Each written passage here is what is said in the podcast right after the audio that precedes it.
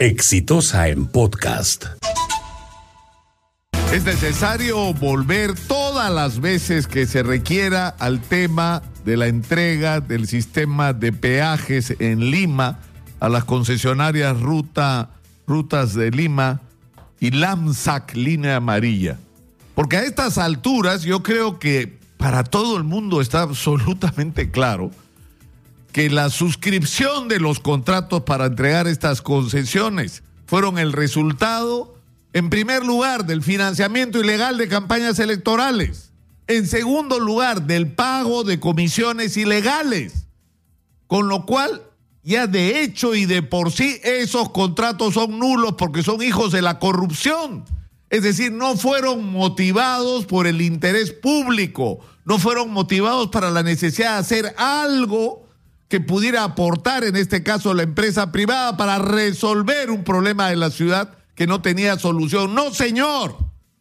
Había una empresa que se llamaba EMAPE que estaba funcionando, que a través de un sistema razonable de cobros de peaje no solo mantenía las vías en buen estado, sino que además generaba una cantidad enorme de recursos para la municipalidad, la principal fuerte de ingreso de la municipalidad de Lima. ¿Para qué? Para hacer obras en Lima. Entonces, ¿qué se hizo? Eso que estaba funcionando se le entregó a dos empresas en concesión, no para resolver el problema de la ciudad, sino para darles a ellos un negocio multimillonario, en el cual, en el cual además se han hecho cosas grotescas. Hay hasta gente presa en este momento por haber aumentado los peajes de una manera absolutamente irregular e injustificada. Es decir, a estas alturas ya no debería haber discusión sobre eso, lo que deberíamos estar contemplando los ciudadanos que vivimos en la ciudad de Lima es cómo nuestras autoridades defienden nuestros intereses frente a quienes nos han dañado tan seriamente. Es decir, a estas alturas, la Municipalidad de Lima y su procurador ya deberían haber solicitado medidas cautelares para quitarle la administración de las concesiones a las empresas Rutas de Lima y Lanzac. En este momento ya deberíamos haber iniciado nosotros un procedimiento de arbitraje no solamente para formalizar el retiro y la nulidad de esas concesiones, sino para establecer cuánto nos van a pagar por todo lo que nos han robado estos años, porque ese es el nombre, nos han robado.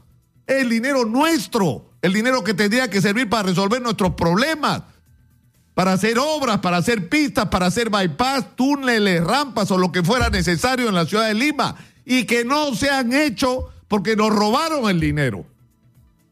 Entonces, cuando uno ve, como lo que ha ocurrido el día de ayer, que con la iniciativa de un sector de regidores se convoca una sesión extraordinaria y el alcalde se va a los 10 minutos. Invitan a tres alcaldes de los distritos directamente afectados por el tema de los peajes de distritos que son prisioneros por los peajes y no los dejan hablar. Y al final deciden que no, pues, cuando se retiran los regidores de la oposición, los regidores de la mayoría del Consejo Metropolitano deciden que no, no es un tema este de la declarar de interés público la nulidad de estos contratos.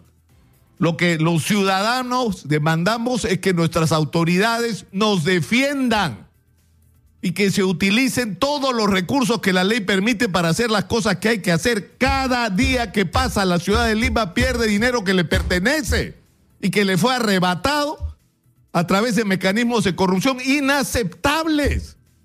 Y el asunto hay que plantearlo en el Perú.